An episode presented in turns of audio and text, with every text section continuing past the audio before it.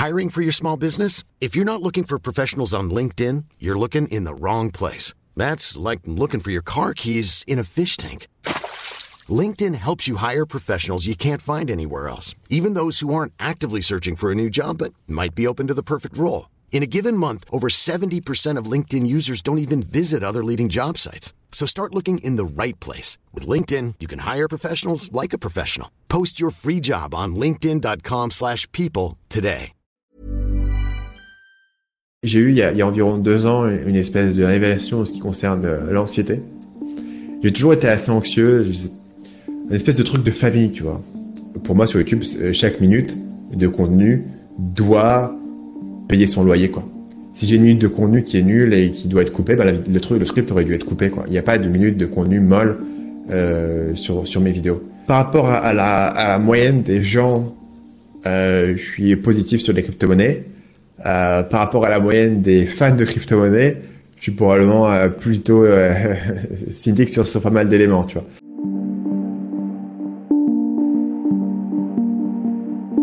Salut Stan, comment est-ce que ça va? Salut Grégoire, ça va bien? Ça fait très plaisir de t'avoir sur le podcast, surtout que j'ai regardé, ça fait pas mal de temps que t'as pas euh, donné d'interview. Il me semble que tu en avais donné une à Antoine BM pour euh, la sortie de ton livre il y a quelques années. C'était une des dernières que j'ai vues. Il y a deux ans.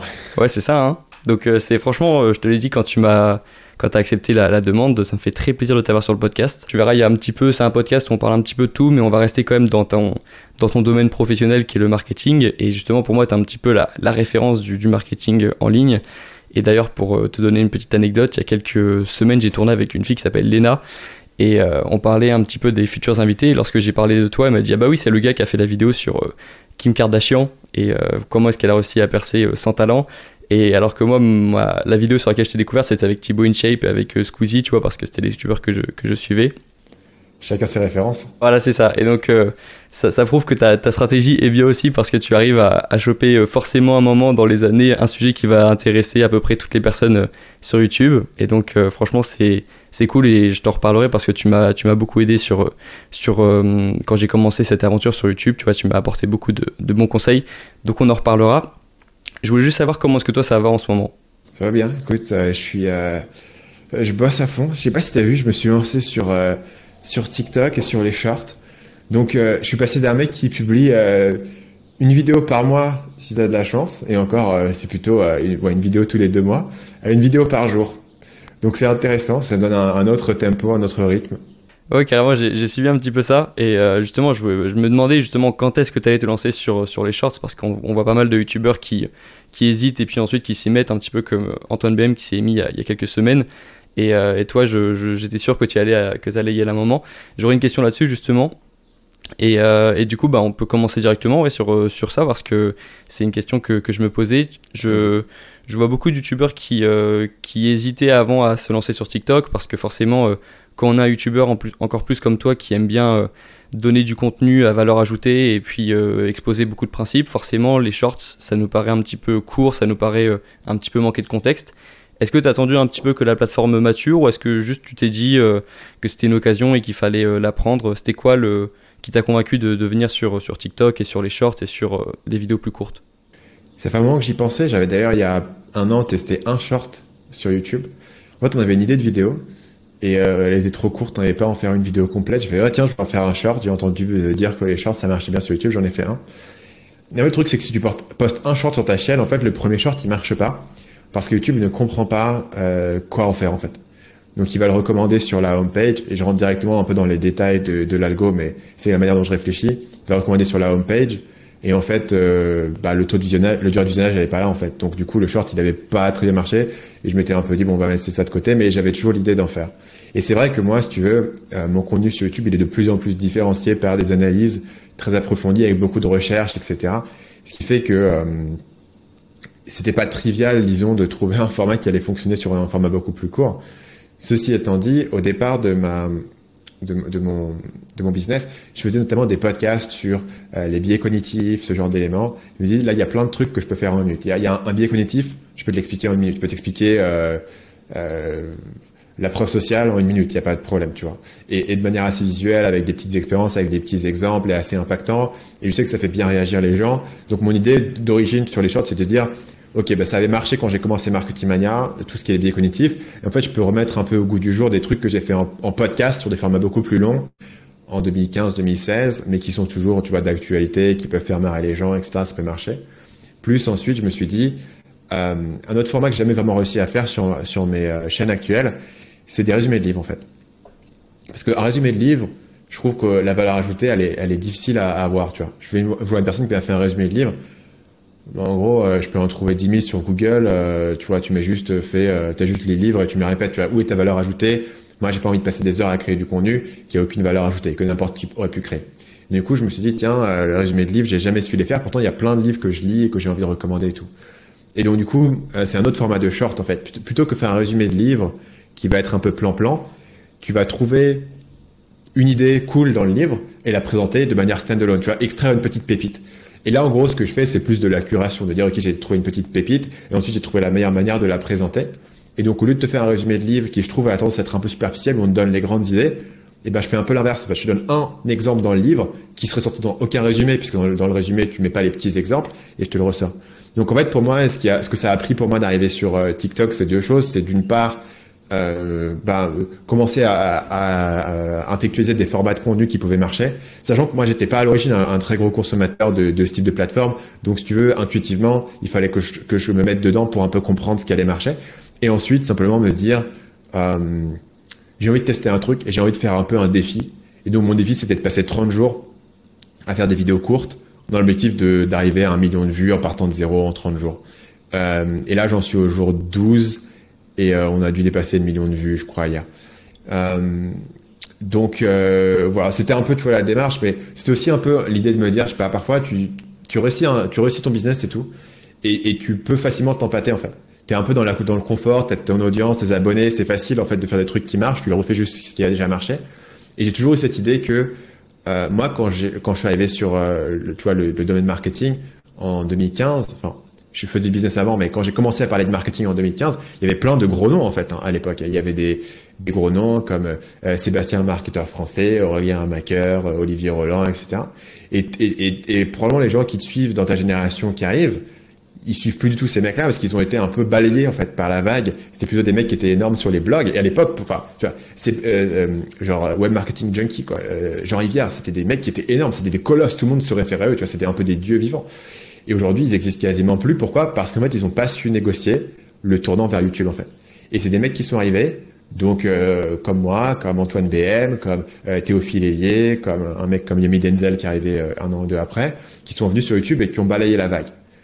Et à un moment donné, je me dis, bah oui, bah qui, qui va être les, qui va balayer la vague de, de notre génération? Bah ça va être TikTok, tu vois.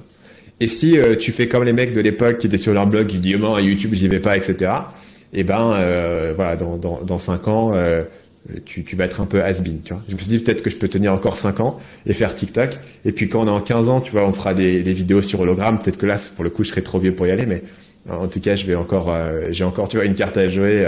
et je trouve ça marrant fondamentalement, tu vois, moi, je m'éclate à le faire. Et c'est cool, tu vois, d'avoir juste du feedback rapide, quoi. Là, j'ai reçu une vidéo aujourd'hui, mais cette vidéo, ça fait plusieurs semaines qu'on travaille dessus sur la chaîne principale. Euh, alors que euh, sur, sur euh, TikTok ou Short, tu sors un truc par jour, donc tu as une gratification immédiate, c'est assez drôle. C'est quasiment aussi addictif en tant que créateur qu'en tant que consommateur en fait. C'est vrai, t'as raison. Ok, donc il y a plusieurs choses intéressantes. Déjà, il y a une petite prédiction qu'on regardera des vidéos sur hologramme dans, dans 15 ans. c'est ça. Bon, de métaverse, hein. créateur de contenu métaverse, tu vois, tu fais du contenu un peu en 3D et tout euh, où tu peux te balader à l'intérieur, je pense qu'il y aura des éléments, tu vois, genre des expériences interactives. Tu vois, je t'ai parlé de preuves sociales, tu vois, sur euh, un TikTok. J'ai fait un podcast à l'époque, maintenant je fais un TikTok. Mais est-ce que dans euh, dans cinq ans, je pourrais pas te faire expérimenter et te faire sentir ce qu'est la preuve sociale via une expérience métaverse en 3D. Tu vois, ça pourrait être marrant. Tu as créé un petit univers euh, dans ton euh, Unreal Engine ou un truc comme ça. Tu peux te balader et, tu expérimentes. Tu as un truc un peu interactif où tu peux expérimenter les biais cognitifs. Euh, voilà. Et peut-être qu'à un moment donné, tu vois, je ne saurais pas négocier le prochain tournant et, je deviendrais un petit peu has Mais euh, je, trouvais, je trouvais ça intéressant de se dire, en fait, de se dire, ok, c'est sûr qu'à un moment donné, il y a des mecs qui vont arriver de TikTok et qui vont dépasser en fait ce que je fais, ou en tout cas qui vont le faire la même chose, mais pour une nouvelle génération. Et euh, ce serait con pour moi de de pas le faire aussi en fait. Et pendant un moment, je me suis même dit, je vais recruter quelqu'un euh, et je vais je vais payer un, un, je vais recruter une personne pour faire en fait du TikTok affilié marketing manager en me disant je vais juste me moto moto copier quoi sur sur TikTok. Finalement, j'ai décidé de le faire moi-même parce que c'est assez drôle. Ouais, t'as raison, je pense. Et puis, c'était bien ce que tu disais sur le, le fait qu'il il y a des générations qui sont balayées par des nouvelles plateformes qui arrivent. Et c'est un truc que j'ai remarqué sur TikTok, c'est que t'as vraiment parfois des personnes, des youtubeurs que moi je connais sur YouTube par exemple, qui sont pour moi des géants sur, euh, sur YouTube, et en fait ils font une vidéo sur TikTok qui, qui marche bien, et puis les gens disent euh, c'est qui lui? Ou c'est qui elle, tu vois, parce qu'il y a vraiment une.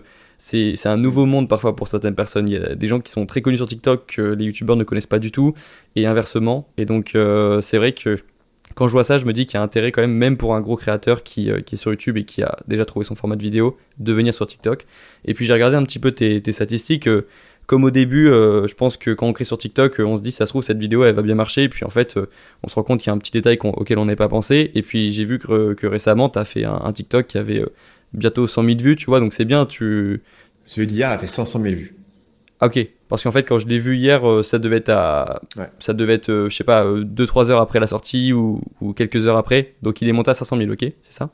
Ouais, il est monté à 500 000, celui que j'ai posté juste hier. Donc ça, a pris deux semaines en gros de vraiment comprendre comment ça marchait quoi. Et, euh, et sur YouTube Short, euh, performance est énorme. Actuellement sur YouTube Short, on est on est passé de la chaîne faisait c'est la chaîne secondaire sur laquelle on les poste. La chaîne faisait 2000 2500 vues par jour, tu vois, en evergreen.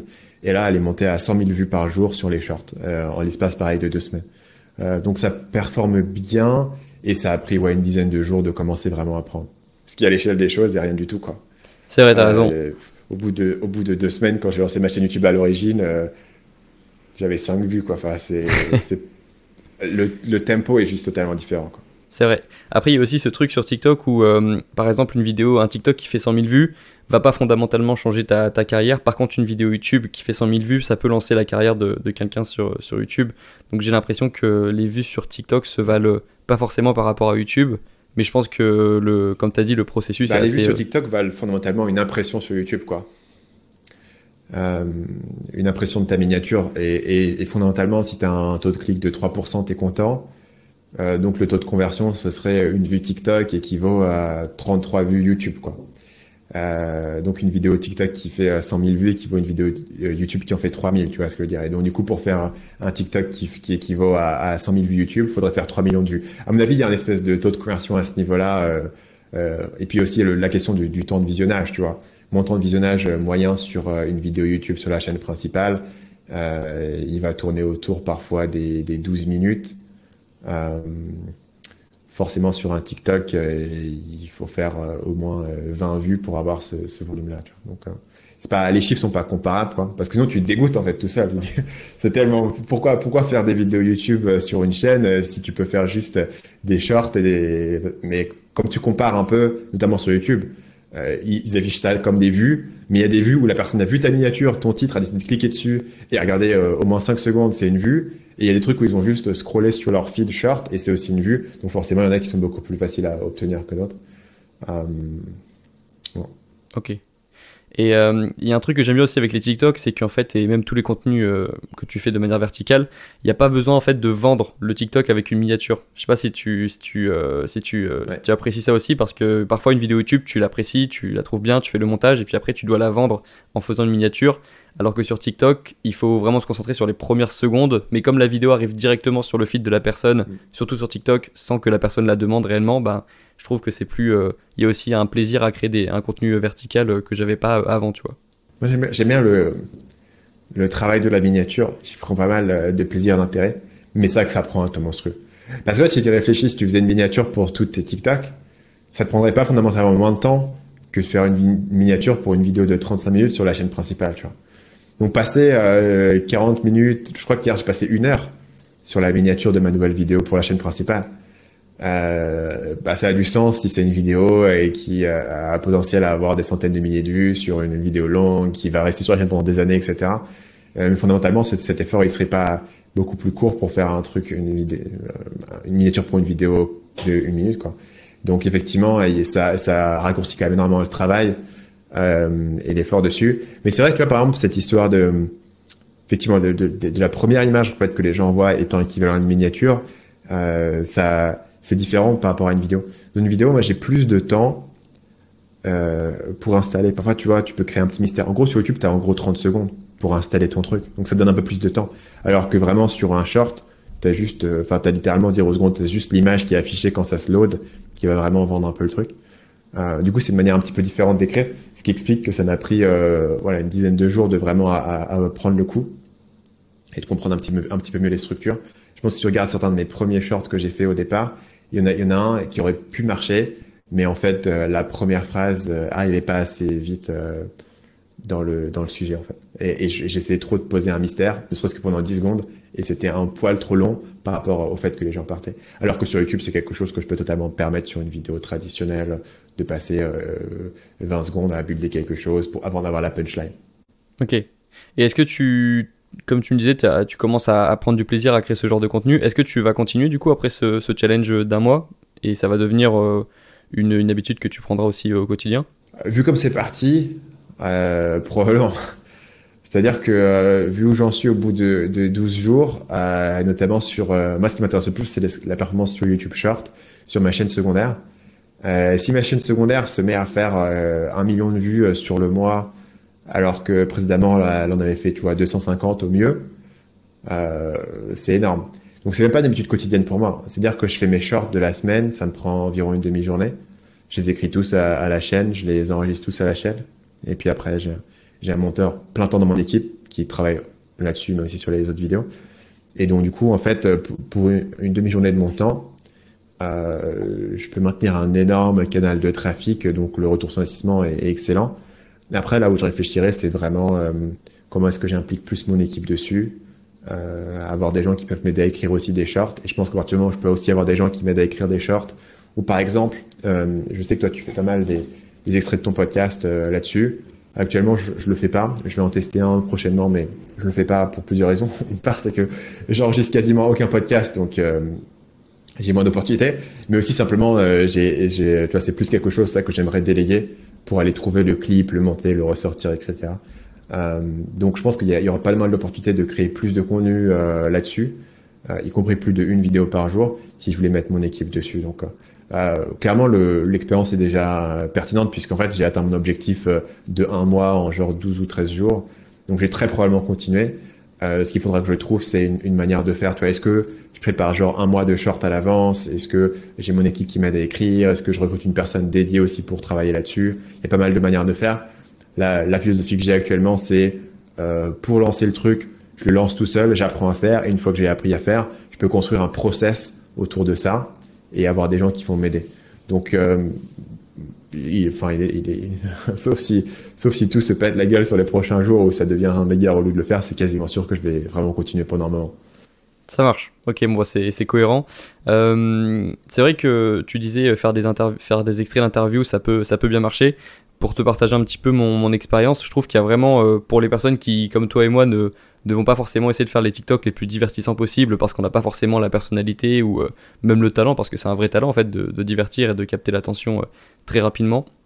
En fait, les, les extraits d'interview, ça marche assez bien, j'ai remarqué, parce que ça, ça te met directement dans la conversation de deux personnes. C'est comme si tu, tu te téléportais dans la pièce où les personnes font l'interview et du coup, as ce, bah, c'est sûrement un biais aussi euh, psychologique, tu vois, c'est pas à toi que je vais apprendre ça, mais tu as ce, cette impression de, de, de, voir la conversation limite de manière illégale, comme si tu pouvais euh, rentrer dans la pièce où les personnes discutent, et tu as ce, cette envie de rester en fait dans la conversation. Tu vois, c'est un truc que j'ai ressenti lorsque j'ai vu pour la première fois des extraits sur TikTok de, de podcasts, et c'est pour ça que je me suis dit que j'allais reproduire ça avec, euh, avec mes podcasts. En plus, ça, ça en fait une, une bonne promotion, tu vois, il y a des extraits qu'on fait.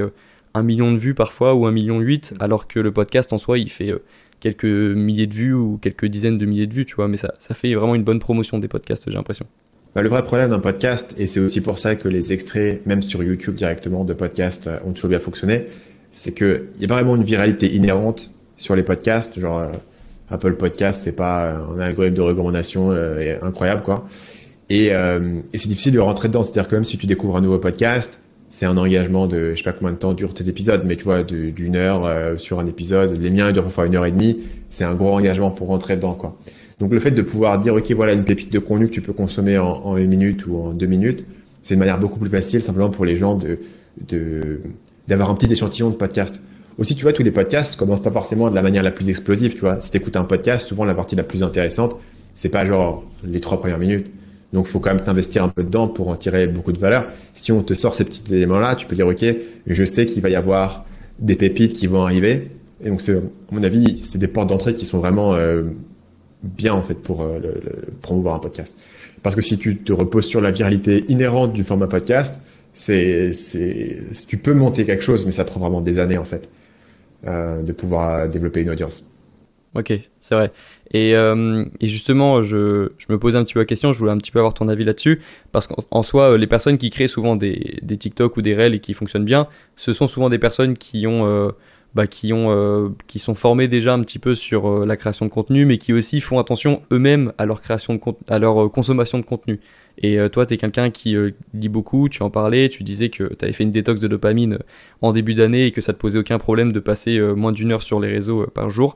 Est-ce que tu n'as pas un petit peu peur pour le, taux d'attention de, des consommateurs Et est-ce que euh, c'est bien aussi, euh, comme tu le fais, de faire des podcasts qui vont avoir des, euh, qui vont être des vidéos plus longues, qui vont pas forcément chercher à capter toujours l'attention des personnes Et est-ce que tu n'as pas peur que, que, les formats courts cassent encore plus le taux d'attention des personnes qui regardent les vidéos sur, sur ces plateformes? Personnellement, je ne sais pas parce que c'est pas mon expérience en fait individuelle. C'est-à-dire que moi, ce que je consomme le plus sur YouTube, j'aime bien les grosses vidéos d'analyse, tu vois. Mais y compris les trucs indécents, tu vois, où le mec a passé trois heures et demie à te parler d'un truc, enfin, juste euh, absolument délirant, tu vois. Donc, une référence pour les gens qui, qui, qui, se demandent à quoi ça ressemble. Il y a un mec qui s'appelle H. Bomber Guy, qui fait des vidéos, donc souvent sur les trucs de pop culture, jeux vidéo, etc. Il, il, il, va sortir des trucs sur une vidéo tous les six mois et sur des trucs euh, euh, méga long. Et, moi, en fait, je, je sais pas, j'accroche bien à ce type de contenu où, tu vas voir une personne qui a une obsession qui va aller à fond dans son sujet. Et moi, c'est également ce que j'essaie de faire sur ma chaîne YouTube principale, euh, d'aller à fond dans, dans, les sujets. Et euh, finalement, tu vois, euh, les gens continuent à passer euh, voilà, 30 minutes, 35 minutes à, à me regarder par analyser un Kim Kardashian ou, ou The Rock ou Conor McGregor et, euh, et, ça fait 300 000 vues, tu vois. Et, euh, et donc du coup, bah, j'ai pas l'impression que que euh, nécessairement les gens aient pas d'attention. Je pense que les gens ont plus d'exigences.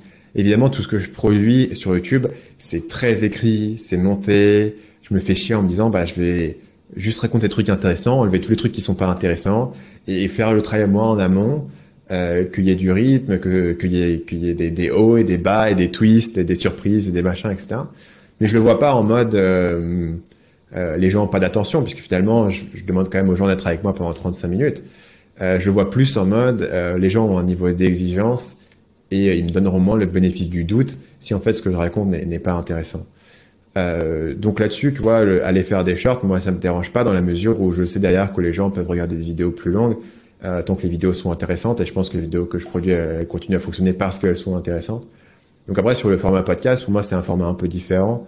Moi, j'ai du mal hein, aussi à m'asseoir devant un podcast, etc. Je les écoute en audio pendant que je fais autre chose. Et là, pour le coup, le format podcast est idéal.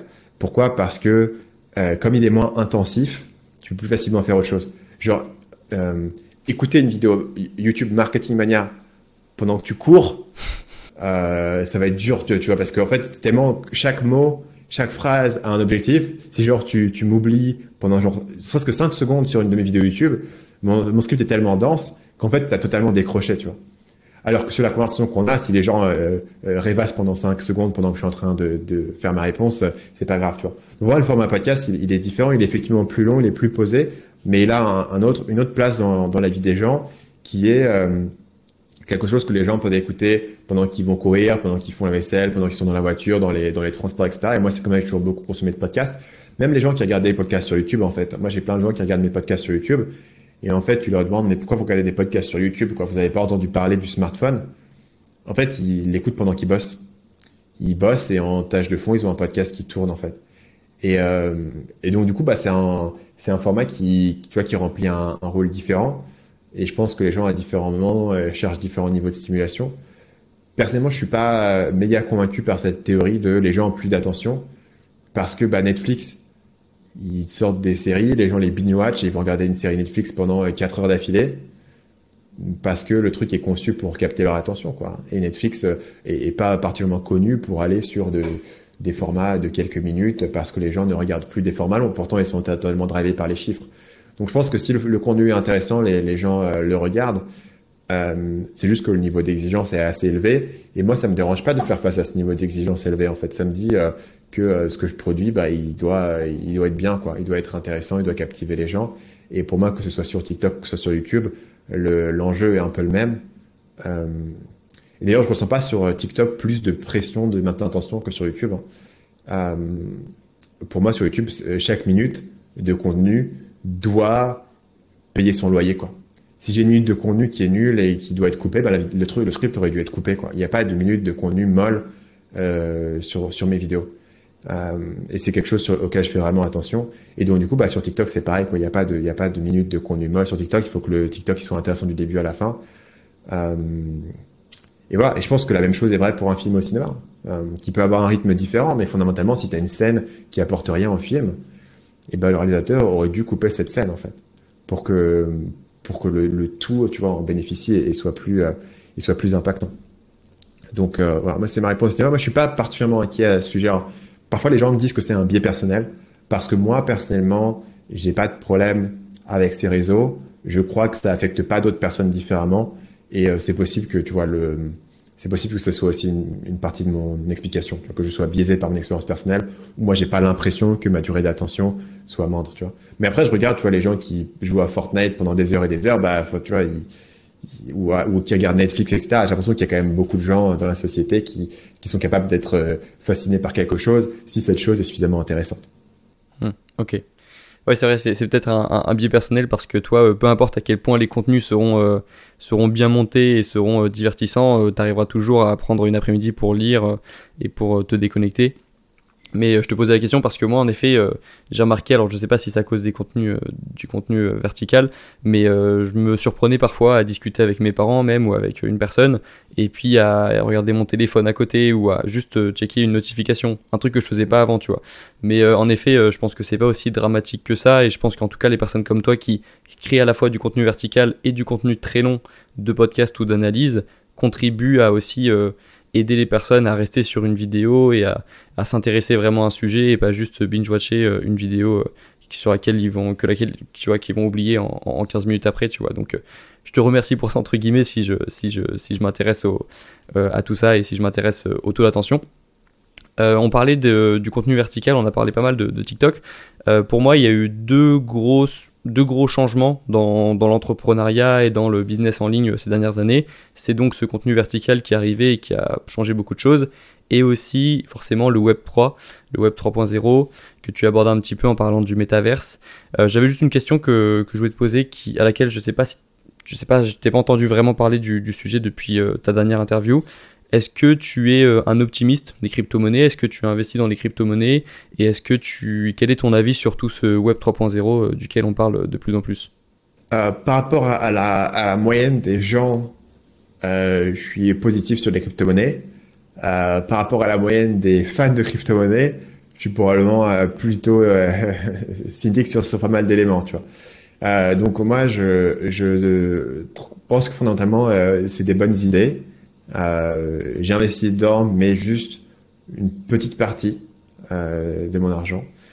Et, et je pense que, euh, en fait, moi, c'est vraiment l'arrivée des NFT notamment qui m'a rendu intéressé beaucoup plus. Pourquoi? Parce qu'à l'époque où il y avait juste des coins, c'était juste qu'est-ce qui va monter, qu'est-ce qui va descendre, etc.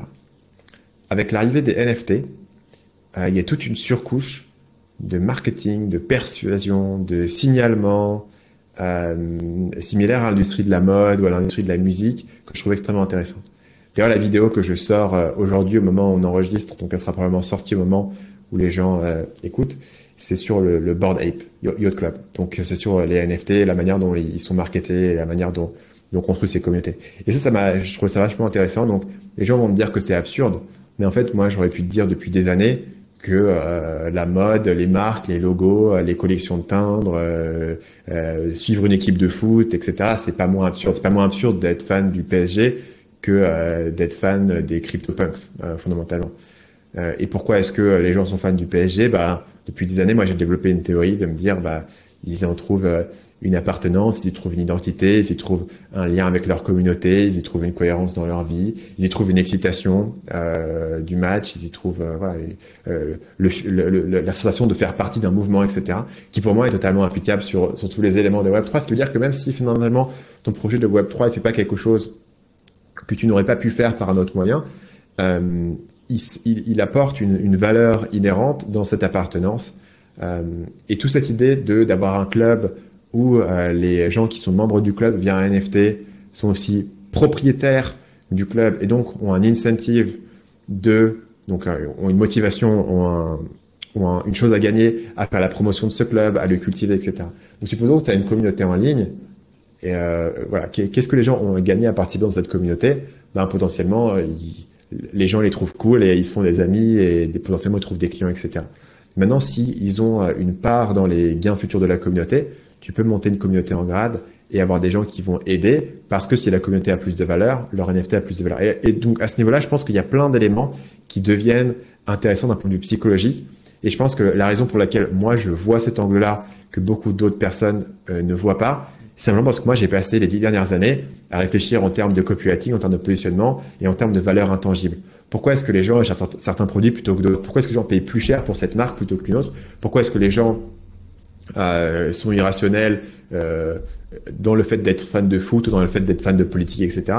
Et vraiment me dire, ils, en dérivent une valeur qui n'est pas évidente, qui n'est pas euh, rationnelle, mais qui est juste une valeur émotionnelle, c'est fondamental. Parce que si tu dis, ok, tout ce qui n'est pas une valeur euh, euh, rationnelle, matérielle n'a pas de valeur, bah du coup, tu es en train de dire que euh, l'amour, la famille, la liberté, tu vois, l'espoir, etc. pas de valeur. Donc d'un coup, tout ce que les gens, tout ce qui est le plus valorisé dans, dans l'esprit humain, sont pas des éléments qui sont purement rationnels. Et donc du coup, à ce niveau-là, moi je trouve que tout ce qui est crypto a beaucoup de potentiel, mais euh, il y, a, y, a, y a 80% de trucs qui sont des projets qui vont exploser des arnaques. Et les deux sont pas compatibles. Euh, le fait de penser qu'il y a des bonnes idées, le truc c'est qu'au départ du web, bah, le web c'était fondamentalement une très bonne idée qui allait changer le monde, et aussi euh, 80% étaient des arnaques ou euh, du porno quoi. Donc euh, c'est pas incompatible que finalement ils puissent en tirer quelque chose de bien. Ok, c'est vrai que c'est un gros bordel de psychologie humaine et de, en même temps de rareté, de, de peur de manquer, de FOMO. Euh, donc je pense que étant un connaisseur de psychologie humaine, tu dois regarder ça un petit peu d'un point de vue extérieur et te régaler quand tu vois euh, les différences de euh, d'avis ou même juste les, les, réactions après un projet qui monte, un projet qui descend. Et je t'imagine regarder ça avec ton avec ton popcorn, tu vois, tu et analyser les réactions des gens. alors que ouais, tu vois, il y a, y a plein de c'est vrai qu'il y, a beaucoup de psychologie humaine en jeu. Et donc, euh, bah, c'est même pas une question que j'avais prévue, mais en fait, est-ce que tu, euh, est-ce que euh, si un jour quelqu'un voulait lancer un projet NFT et qu'il avait besoin de, d'un, qu'il avait besoin d'une, d'une campagne marketing ou de rendre le projet plus séduisant, est-ce que il faudrait passer par toi? Est-ce que c'est un truc qui t'intéresserait ou juste tu vas analyser ça de, l'extérieur? Alors, sur, la question fondamentalement, le truc c'est que moi je, je fais pas vraiment de, consulting et ça fait des années que j'en ai pas fait simplement parce que euh, j'ai pas vraiment le temps en fait de travailler sur des projets qui sont externes euh, et ça demande beaucoup beaucoup si tu veux faire du marketing parfois les gens pensent que le marketing c'est une espèce de surcouche qui à, à la fin pour moi le marketing c'est un peu le, cœur de tout tu vois pour moi le marketing c'est pour moi la politique c'est purement du marketing en fait tu vois il y a rien a rien derrière qui n'est pas du marketing et euh, le, le, design de produit le choix de quel produit tu vas créer euh, pour faire du marketing sur un projet, il faut comprendre le truc dans ses racines les plus profondes. Donc pourquoi les gens en face vont acheter, donc qui sont les concurrents de tout ce qui se trouve, quelle est l'histoire qu'on se raconte, etc. Donc ça demande énormément de contexte de faire du marketing. Tu peux pas juste arriver dire tiens j'ai une bonne idée de pub et on va faire ça. Et en fait c'est pas comme ça que ça fonctionne. Et donc du coup, euh, j'aurais pas le temps de faire du consulting. Moi personnellement, tu vois, je serais pas contre le fait de lancer un projet NFT si je pouvais trouver la manière de le faire de la bonne façon. Euh, c'est-à-dire d'un point de vue à la fois technique et euh, d'un point de vue euh, qu'est-ce que ça apporte, quoi, pourquoi est-ce que les gens sont dedans? Donc si j'arrivais à trouver un moyen et j'avais le temps, etc., de, de, monter une communauté, par exemple, euh, liée à un NFT ou un élément comme ça, moi je trouverais ça intéressant. Euh, ça m'intéresserait de travailler sur ce type de projet. Euh, peut-être pas en tant que consultant extérieur, j'aurais pas le temps, mais si ça pouvait être d'une certaine manière intégré à ce que je fais déjà, tu vois, ça pouvait être additif au reste et ça pouvait construire ce que j'appelle le flywheel, c'est-à-dire le, cercle vertueux euh, de mon business. euh, ça m'intéresserait. Moi, tu vois, j'ai pas de. J'ai l'impression que sur les cryptos, les gens sont soit des purs croyants et ça va changer le monde et c'est bien et tous les gens qui comprennent pas ont rien compris, soit c'est l'enfer, euh, l'environnement, euh, le capitalisme, c'est pas bien, il faut arrêter avec ça.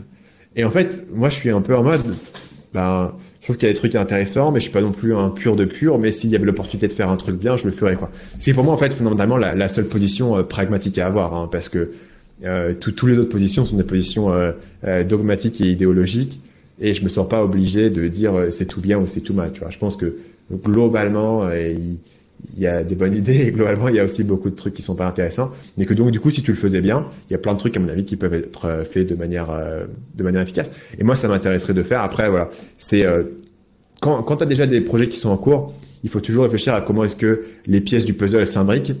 Et actuellement je comprends j'ai pas de vision de comment ça ça s'imbrique dans mon puzzle actuel.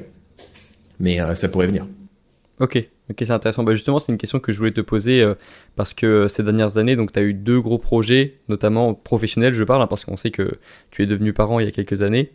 Euh, niveau professionnel, tu as sorti un livre, tu avais passé euh, quasiment un an à l'écrire et euh, tu avais aussi créé ton école de formation en ligne qui était Schoolmaker.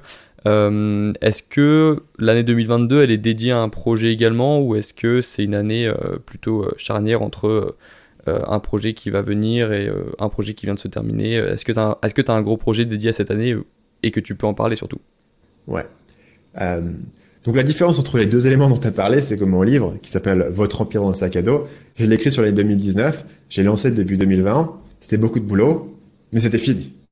Tu vois, une fois que ton livre est sorti, ton livre il est sorti et tu l'as pour toujours et c'est cool parce que du coup, c'est vraiment le livre c'est comme un investissement tu vois c'est tout l'effort et au départ et, et, et après t'en tires les bénéfices sur le long terme donc moi, tous les jours, j'ai des gens qui achètent mon livre, qui vont en librairie à la Fnac, qui achètent le livre ou sur Amazon, qui laissent des évaluations, etc. Donc, les gens continuent à le lire. C'est un livre, moi, que j'ai écrit avec l'objectif explicite. Tu peux regarder toutes les interviews que j'ai fait à l'époque, explicite. Je veux que euh, sur les dix prochaines années, quand on te dit c'est quoi les cinq livres à lire sur l'entrepreneuriat, ce livre il ressorte. Donc je l'ai écrit spécifiquement pour qu'il ne puisse pas devenir daté. C'est pour moi l'erreur de la semaine de 4 heures, c'est que la semaine de 4 heures, c'est super daté en fait. Il te donne plein de sites, littéralement tu tapes le site sur internet, erreur 404, ça n'existe pas. Et il te donne plein de références en mode comment tu vas gagner de l'argent, tu vas créer, euh, tu vas, tu vas dropshipper des t-shirts sur AdSense, enfin un truc qui aujourd'hui ne marche pas du tout. Euh, donc du coup moi j'ai écrit mon livre spécifiquement en disant il pourra être vendu sur le long terme, mais il n'y a plus de boulot. Schoolmaker, c'est un logiciel que j'ai lancé. Donc les gens qui veulent créer leur formation en ligne, ils peuvent aller sur Schoolmaker et euh, créer euh, leur école et vendre leur formation directement depuis Schoolmaker avec la différenciation que on te permet de créer ce qu'on appelle des formations hybrides. C'est-à-dire qu'au lieu de juste donner des vidéos aux gens, tu vas pouvoir leur donner des vidéos, mais également pouvoir avoir un accompagnement derrière où tu vas accompagner les gens, tu peux faire du coaching, des lives, etc. Tu peux avoir ta communauté qui est intégrée, tu peux leur donner des, étapes sur leur formation, etc. Donc, c'est une plateforme de formation, on a plein de concurrents, mais là où on est unique, c'est qu'on a ce côté euh, formation hybride avec l'accompagnement, avec le coaching pour les gens qui veulent faire des formations plus poussées, en gros plus premières. Mais euh, ce projet qui a été lancé fin 2020 n'est pas du tout terminé. On travaille toujours activement dedans. Donc contrairement au livre une fois que tu l'as lancé, c'est fini, une fois que tu as lancé le logiciel, c'est juste le départ. Donc on a lancé le logiciel, on a eu des centaines de clients qui sont arrivés. C'était bien parce que euh, tu vois, ça a fait, euh, je ne sais plus exactement, mais c'était entre 200 et 300 000 euros sur la première semaine euh, de chiffre d'affaires. Et donc du coup, on avait plein de gens qui sont rentrés. Mais du coup, tous ceux qui sont rentrés, tout ce qu'ils veulent, c'est que tu continues à développer le truc et que tu le rends encore mieux, puisqu'ils sont rentrés dans l'idée que ça va devenir, ça va devenir vraiment encore mieux. Donc, on, on, on, sort constamment des nouvelles fonctionnalités. Là, au moment où on se parle, je suis en train de travailler sur, on a refait toute l'interface, on va faire la version 2, etc. Donc, pour répondre à la question du de, de, le projet de l'année, ça, ça reste, si tu veux, moi, maintenant, j'ai les deux parties. J'ai euh, le côté euh, marketing mania, donc euh, créateur de contenu plus traditionnel, où je fais mes vidéos, maintenant mes TikTok, et je vends mes formations derrière. Donc en gros, je fais des vidéos, je capture les adresses email des gens, j'ai une newsletter qui s'appelle le mix du lundi, et euh, de temps en temps, je, fais, je propose des formations payantes, donc les gens les achètent, etc. Donc ça, c'est une partie de mon business. Et l'autre partie, c'est le logiciel, où du coup, là, on a des développeurs et on développe le logiciel, et on a des clients qui rentrent pour héberger leurs formations, etc. Et ça, c'est quelque chose qu'on va construire sur le temps. Donc pour moi, la manière dont je le vois, c'est que la partie formation en ligne, c'est quelque chose qui est assez mature. Donc j'ai une grosse audience, mais mon audience, elle, elle grossit moins vite qu'avant. Tu vois, il y avait des années où je pouvais doubler mon audience. Aujourd'hui, j'ai 428 000 abonnés ou un truc comme ça sur la chaîne principale. Il y a peu de chances que je termine l'année à 800 000. Tu vois. Si je termine l'année à 500 000, euh, j'aurais eu une bonne croissance. Tu vois. Donc le taux de croissance, il est, il est plus dur à avoir là-dessus. Euh, et pareil sur le chiffre d'affaires, tu vois, on continue à le grossir, mais en fait l'année dernière on a dû grossir de 30%, alors qu'il y avait des années où je faisais x4 avant.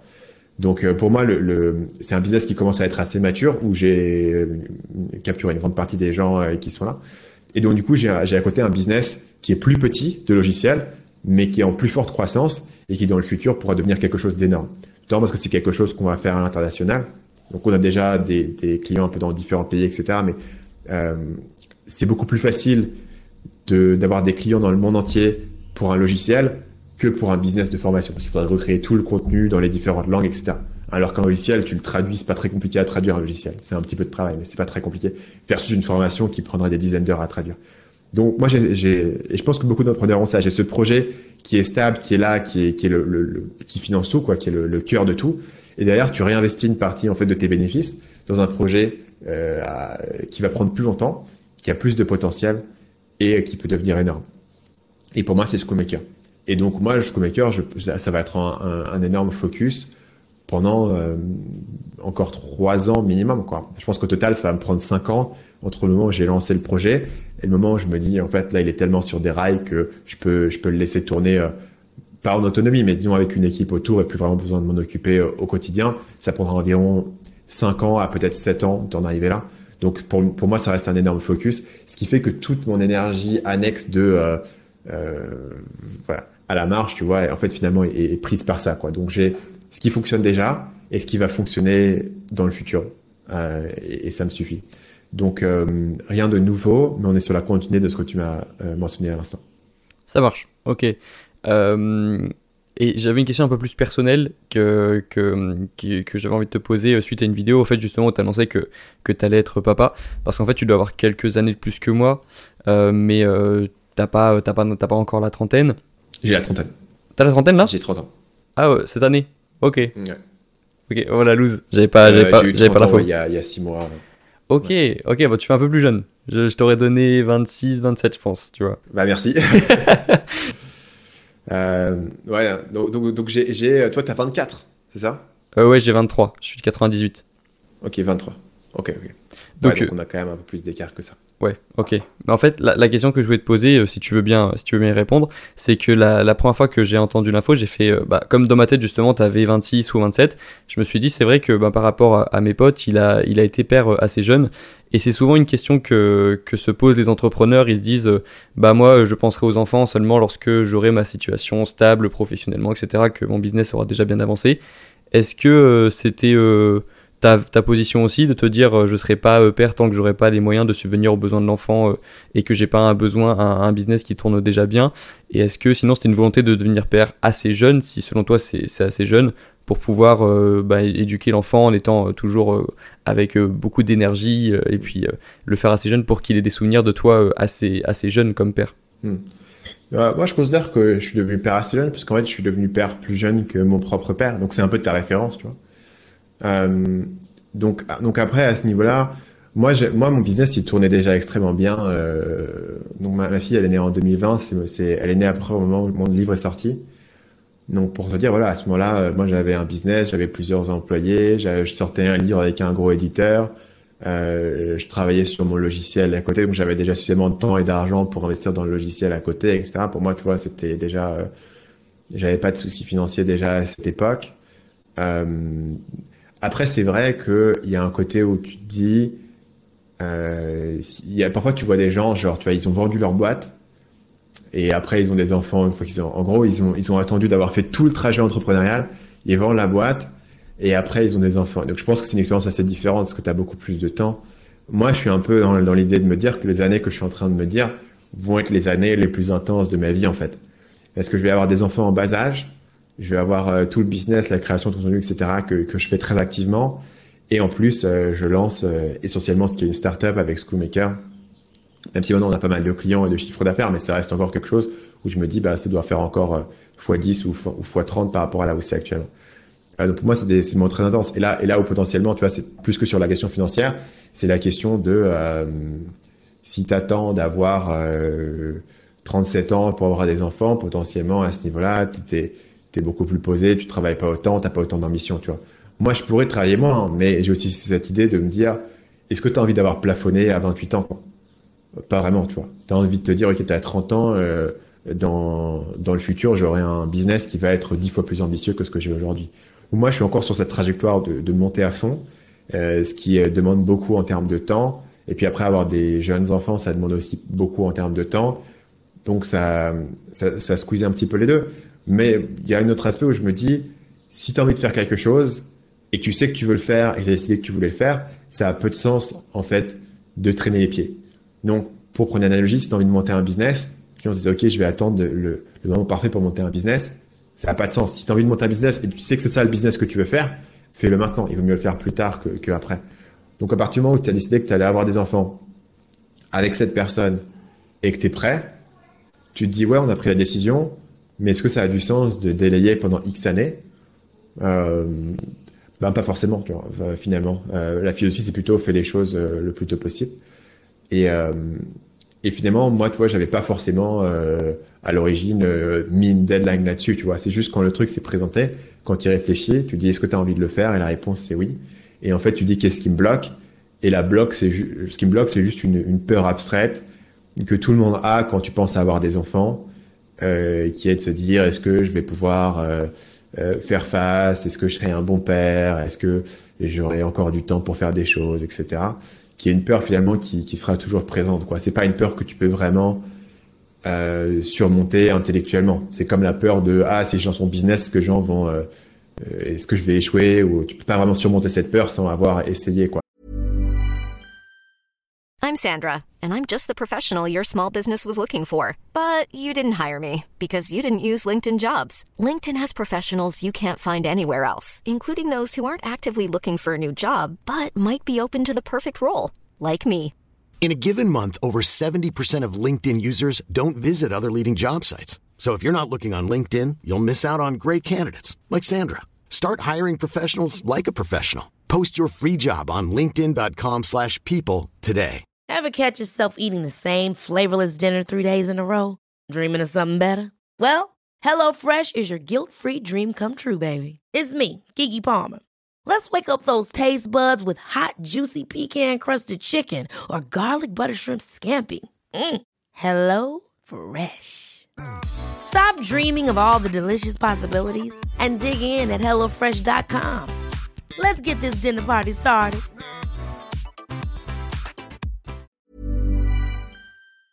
Sans avoir traversé le, défi. Et donc, du coup, en y pensant de cette manière, voilà. Après, j'ai eu un enfant, tu vois. Je pense que la position serait peut-être différente si j'avais eu un enfant à 21 ans, tu vois. J'ai eu un enfant à, à 28. Euh, ce qui, euh, ce qui est plutôt que, je pense, la moyenne aujourd'hui. Mais c'est pas, euh, surtout parce que moi, j'ai commencé très tôt à bosser. Enfin, pas, pas, pas plutôt qu'une personne qui a été apprenti euh, ou un autre truc comme ça, mais disons que j'ai commencé mon business en ligne à l'âge de, de, de, 20, 21 ans. Et en gros, à l'âge de 25 ans, j'avais vraiment décollé, tu vois. Donc aussi à cet aspect de, à ce stade-là, j'étais aussi dans un, moment dans ma vie. Et je trouve que le business ça te fait maturer. Hein. Parce que euh, assez rapidement, moi, j'ai commencé à prendre la responsabilité pour avoir des employés. J'ai commencé à me pointer sur ma chaîne YouTube pour parler devant des centaines de milliers de personnes, avec des gens qui vont me dire ah, euh, t'es qu'un euh, t'es qu'un sale capitaliste, euh, t'es qu'un sale manipulateur de marketing, blablabla. Tu vois, avec des gens qui me détestaient, avec des gens qui m'adoraient, avec des gens qui me faisaient confiance pour euh, me faire exploser leur business, avec des gens qui avaient 20 ans de plus que moi et qui me disaient c'est trop bien ce que tu fais, j'admire trop ce que tu fais sur YouTube, etc. Tu vois. Donc ça te met aussi des responsabilités et ça fait que à l'âge de 25 ans, quand tu as un business et que tu montes tout ça, ben tu as une maturité qui est différente d'un mec de 25 ans qui est dans un job euh, de base et qui va en boîte tous les week-ends, etc. Tu vois, c'est aussi ça te pousse à, à maturer d'une manière différente. Et moi, beaucoup de, de, mecs que je connais qui ont monté des business à peu près au même âge, jeunes, etc. Et tu les vois et à, à, à 28, 29, 30 ans, ils ont ils sont solides, quoi. Tu vois, c'est des gars qui ont qui ont vécu des trucs, hein. Euh, notamment les gens que je connais qui sont un peu dans tout ce qui est e-com, tu vois, et qui et qui sont là et qui, et qui stickent des gros chèques, qui prennent des gros risques financiers, qui, et qui jonglent des, des fournisseurs et des négociations et des machins. Euh, ils, ont, ils, voilà, tu les rencontres, c'est pas le, c'est pas le mec de, de, de, 26 ou de 28 ans typique, quoi. Et c'est un mec qui est généralement prêt à avoir un enfant, en fait, s'il si, a la bonne personne et s'il a envie de le faire. C'est vrai. Et euh, bah là, tu parlais des, gens qui sont plutôt dans la, bulle du, e-commerce parce que c'est ton domaine. Et moi, j'ai rencontré pas mal de youtubeurs ces dernières semaines pour le podcast ou aussi euh, personnellement avec qui j'ai pas forcément tourné de, de, vidéos et qui sont parfois dans le divertissement, tu vois. Et on peut parfois se dire, euh, bah, les youtubeurs dans le divertissement, même moi, je pouvais me le dire il y a quelques années, euh, déjà c'est facile, on peut se dire c'est facile, ils ont juste à faire des blagues ou alors c'est des gamins, ils ont 28, 30, 35, 23, peu importe, et ils sont pas très matures pour leurs âges.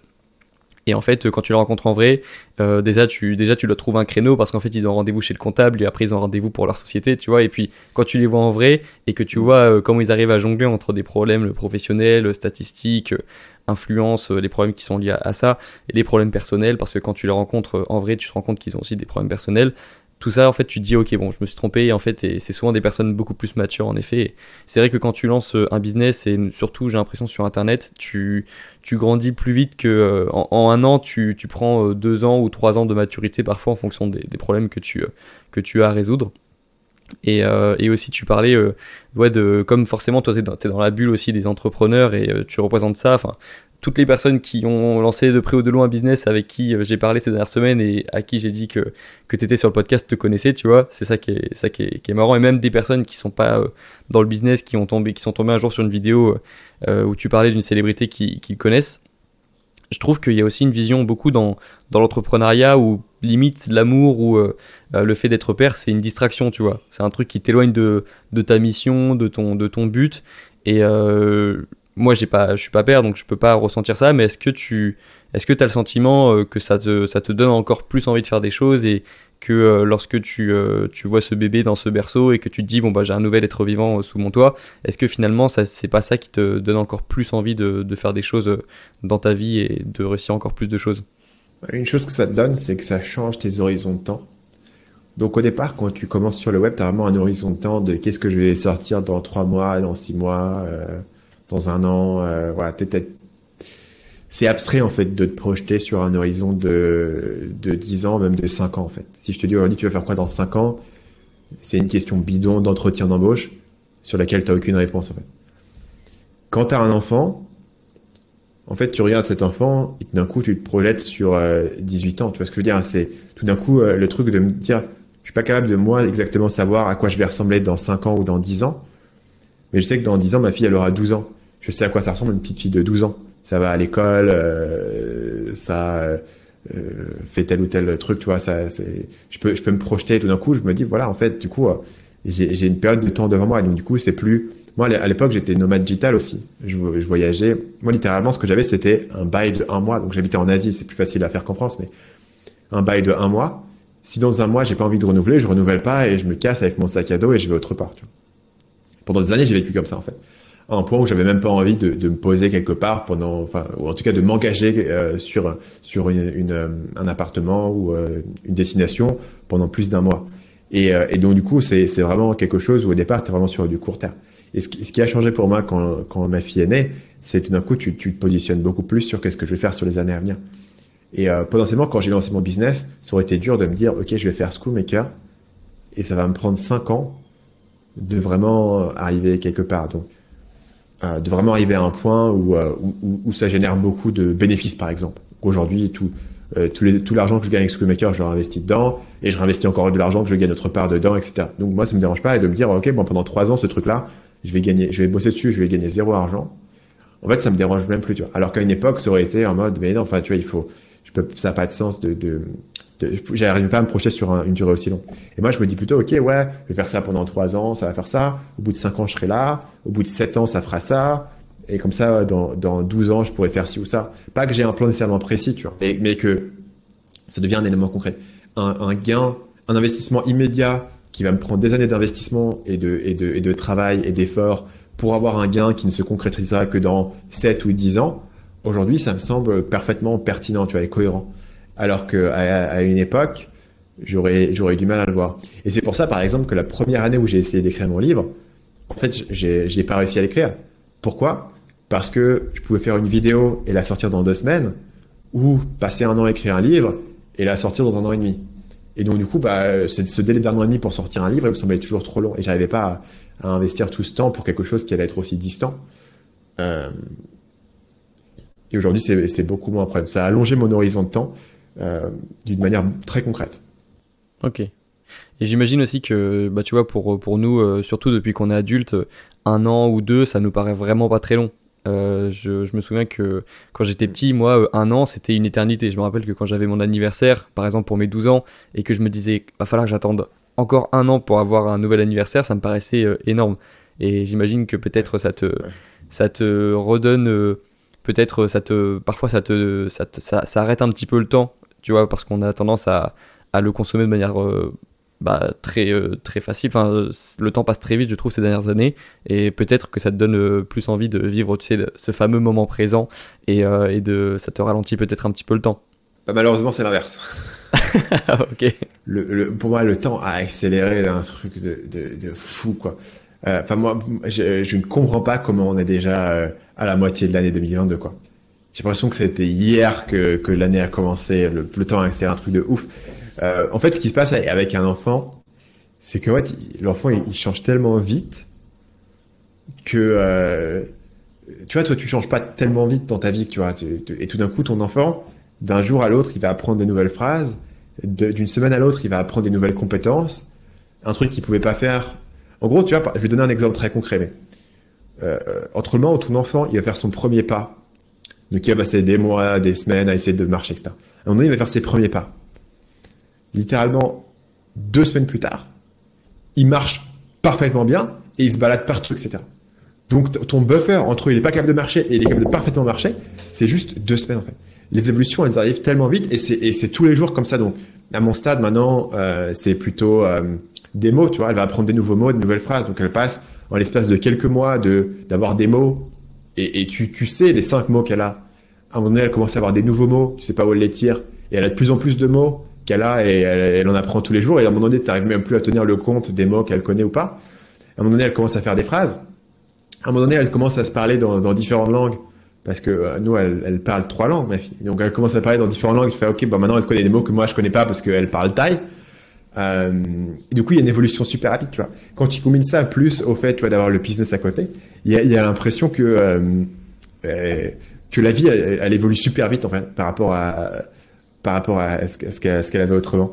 Donc euh, voilà. Et puis simplement, tu vois, le fait d'avoir plein de trucs à faire et d'avoir plein d'activités différentes, mais ça te, ce que ce que ça te donne, c'est vrai que ça te donne un sens que le temps que tu as est précieux, tu vois.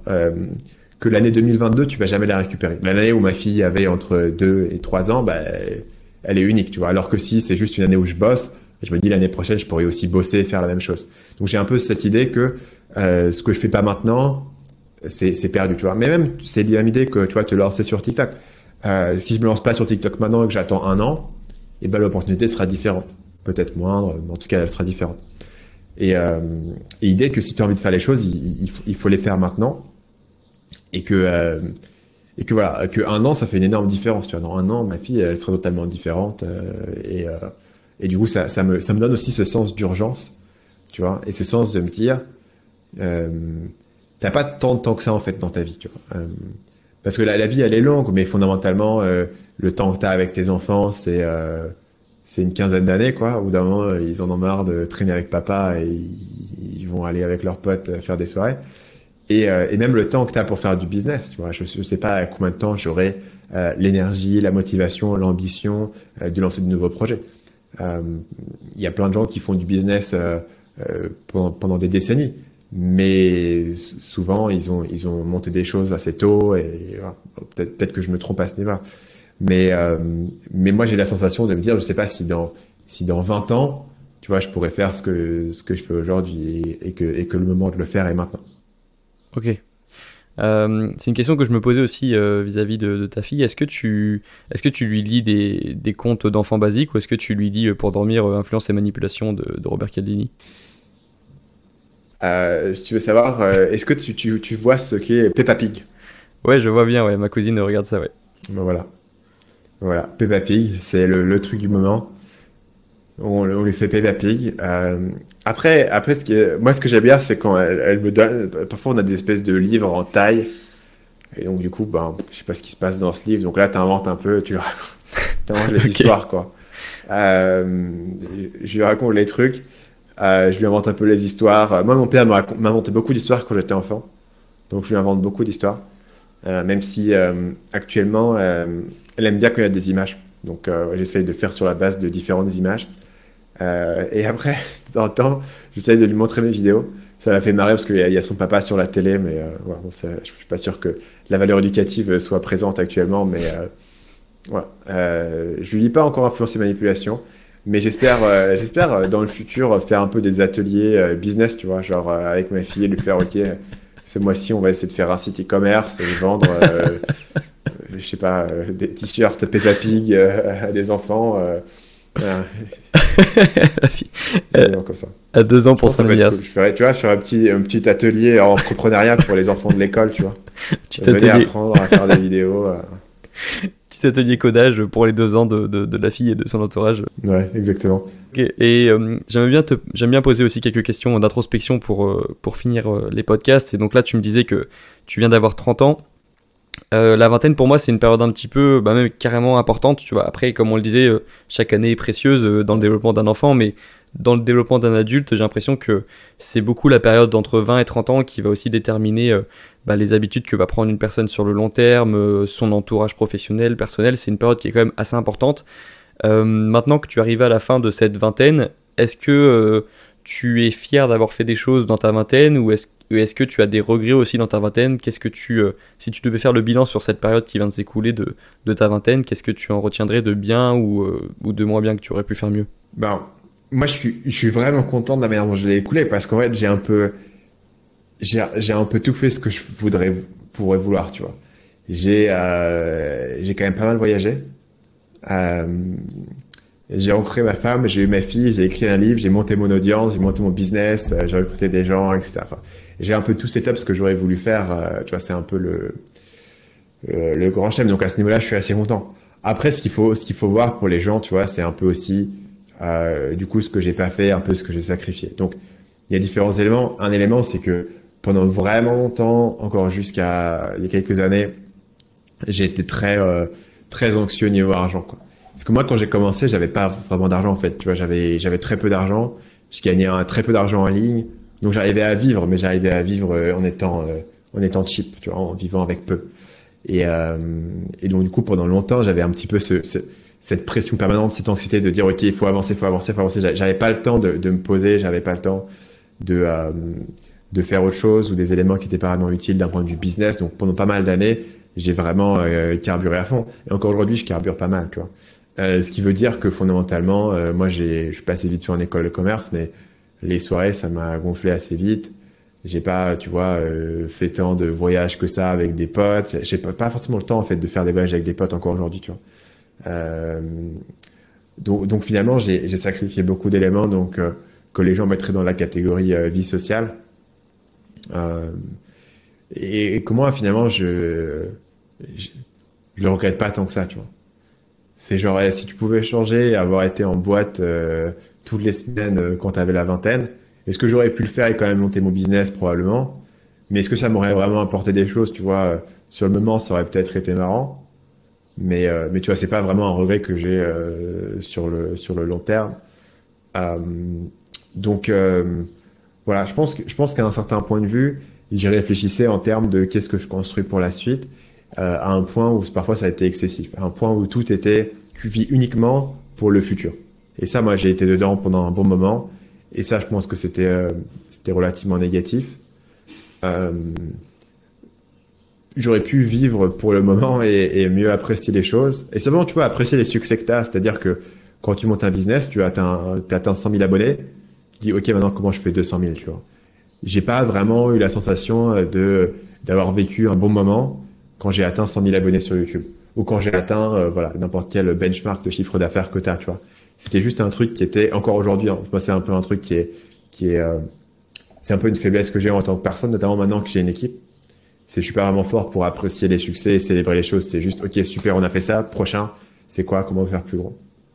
Donc ça, je pense que ça c'est une faiblesse euh, personnelle et que du coup vivre toujours pour le futur, ça peut être euh, bah du coup tu t'apprécies pas autant autant ce que tu as actuellement, tu vois. Et maintenant, notamment le fait d'avoir ma fille et le fait de simplement en fait le fait d'avoir suffisamment vécu cette idée de t'attendre un objectif, tu veux juste le suivant, je comprends que n'importe quel objectif que je peux atteindre à partir de maintenant va pas me rendre plus heureux que je peux l'être actuellement en fait. et que donc une partie de ce que je peux construire pour le futur, c'est d'apprendre aussi à apprécier le moment présent et à apprécier le quotidien. Et moi, je suis à fond dans des trucs. Hein. C'est pas visible dans les vidéos YouTube, mais je suis à fond dans des trucs un peu de hippie, euh, de méditation, de yoga, euh, ce genre de choses, parce que ça contrebalance aussi cet aspect de ma personnalité. Euh, voilà. Donc ça, potentiellement, s'il y a une chose que euh, que j'aurais changé, c'est peut-être plus investir dans ce côté spiritualité, moment présent, etc. plus tôt. Parce qu'en fait, j'ai découvert assez vite la méditation mais euh, je suis pas devenu très sérieux avec euh, avant pas mal d'années en fait. Euh, voilà.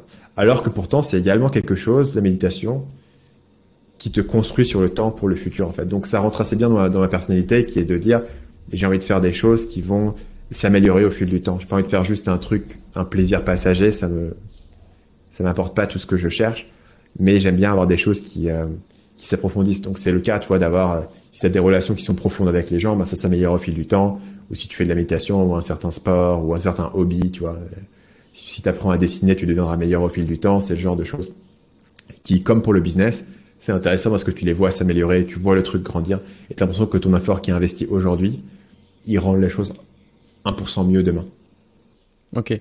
Ça me parle beaucoup ce que tu me dis, euh, déjà le fait de ne pas apprécier les, succès parce que c'est bien qu'on ait parlé justement de d'avoir un enfant parce qu'en soi, par exemple, avoir 1000 abonnés, 10 000 abonnés, c'est comme avoir un enfant qui a un an, deux ans, trois ans, ça se reproduira plus jamais ensuite. Et euh, dans le business, on a vite tendance à se dire euh, bon ben euh, j'ai 10 000 abonnés, c'est bien, mais je vais grind pour avoir 100 000 et 200 000. Alors qu'on se dirait pas ça pour un enfant, on se dirait pas bon bah c'est bien, elle a deux ans, maintenant go qu'elle ait trois ans, quatre ans. En fait, il faudrait apprécier un peu plus chaque anniversaire. Et ça me parle aussi beaucoup quand tu parles de méditation. Euh, bah, le dernier invité sur le podcast, c'était Tristan, et c'était un YouTuber qui est assez, euh, assez aussi spirituel dans le sens énergie, dans le sens aussi méditation, c'est quelqu'un qui médite.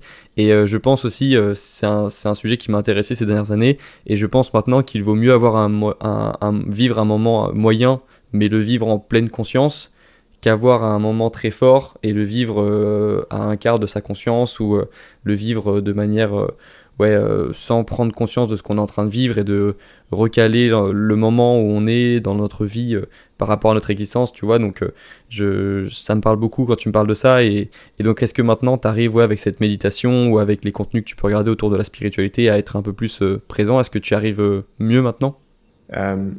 J'ai fait pas mal de progrès. Donc mon niveau j'ai eu, j'ai eu il y, a, environ deux ans une espèce de révélation en ce qui concerne euh, l'anxiété. J'ai toujours été assez anxieux, une espèce de truc de famille, tu vois. Genre ma grand-mère, euh, encore récemment, elle m'appelle, elle me fait ah, j'ai rêvé que tu avais eu un accident de voiture. Elle a fait ça toute sa vie. Toute sa vie, elle, nous a dit tiens, j'ai rêvé que tu as fait un accident de voiture. Et, elle sait que c'est pas vrai. Enfin, elle, elle, est pas, elle, pense pas être voyante en fait mais ça génère une telle anxiété qu'elle doit t'appeler pour vérifier, tu vois. Enfin, elle est, est forcée. Un truc familial de, d'anxiété, etc. Euh, et j'ai vraiment eu une, une, une, véritable révélation à ce niveau-là, euh, où en fait j'avais ce truc de dire ok l'anxiété c'est pas bien, il faut il faut combattre l'anxiété. Et notamment une de mes grandes idées pour combattre l'anxiété, c'était euh, je vais gagner beaucoup d'argent euh, et l'investir de cette manière, euh, en gros, euh, je pourrais euh, gagner de l'argent passif et comme là, j'aurais plus besoin de travailler. Et donc, du coup, je pourrais éliminer tous les problèmes de ma vie. J'aurais aucun problème, personne, tu vois, je serais dans une bulle que, rien ne pourra toucher avec des revenus passifs, etc. Euh, ce qui en fait ne marche pas parce que tu te dis si, si tu as un problème d'anxiété et bah du coup c'est moi qui vais appeler ma grand-mère ah tiens j'ai rêvé que que tu avais eu un accident de voiture. Je veux dire si tu as un truc d'anxiété de base, euh, il va il va trouver un autre élément sur lequel se mettre. Ça pourrait être euh, la santé, ça pourrait être tes enfants, est-ce que mes enfants ont des bonnes notes à l'école, ça pourrait être l'écologie, tu vois, enfin, l'intelligence artificielle va tous nous tuer, enfin, ça pourrait être absolument n'importe quoi. Donc, il y a un point où, en fait, même si tu résous le problème actuel qui te cause de l'anxiété, l'anxiété va se déplacer autre part. Donc là, j'ai réalisé ça. Et ensuite, je me suis dit, en fait, c'est quoi l'anxiété, en fait? C'est vraiment une technique de méditation de base, hein, je, je n'invente rien à ce niveau-là. Qu'est-ce que c'est que l'anxiété? Euh, l'anxiété, c'est une sensation dans ton corps, donc pour moi c'est dans le ventre, euh, une certaine sensation. Et, euh, et, cette sensation, ton cerveau va l'interpréter d'une certaine manière. Il va dire tiens, ok, je sens ça dans ma, tête. Pourquoi est-ce que j'ai ça? Ah, je suis anxieux. Ah, c'est parce que euh, machin, il n'a pas répondu à mon message, ou parce que le lancement n'a pas marché, ou parce que j'ai une facture à payer, etc. C'est une interprétation, de ton cerveau, en fait, à ce niveau-là. Et en fait, tu dis, maintenant, mets-toi cette interprétation et plonge-toi vraiment dans la sensation sans essayer de la juger. Et tu découvres que c'est pas une sensation qui est nécessairement déplaisante, en fait. Euh, la sensation de l'anxiété est la même sensation euh, que tu aurais d'excitation, euh, d'aller à une soirée, d'aller voir ton film préféré, de, faire un voyage, de, jouer à un jeu vidéo où tu es à fond dedans et tu as envie de battre le mec, tu vois, et tu es à fond dedans, etc. Et dans cette situation, tu l'interprètes pas négativement, tu l'interprètes positivement parce que ça veut dire que je suis enthousiaste, je suis excité. Et, en fait, c'est ça qui donne le peps à la vie, tu vois, c'est ce niveau d'excitation, etc. Et tu découvres, si tu vraiment tu rentres à l'intérieur, que c'est la même sensation, que tu juges simplement différemment. Et ce moment, j'ai commencé à, à, à, repositionner et à revoir cette anxiété en me disant, à l'intérieur de moi, j'ai une espèce de d'énergie vitale, tu vois, j'ai une espèce de flamme qui est là, qui est dans mon ventre et qui brûle à tout moment.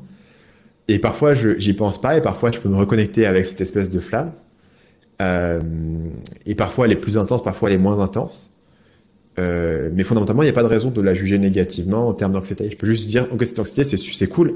J'ai mon énergie vitale, j'ai j'ai qui, est là, et parce que je suis parce que je, suis là et je et j'ai plein d'énergie, j'ai envie de faire des projets, j'ai envie d'accomplir des choses, etc.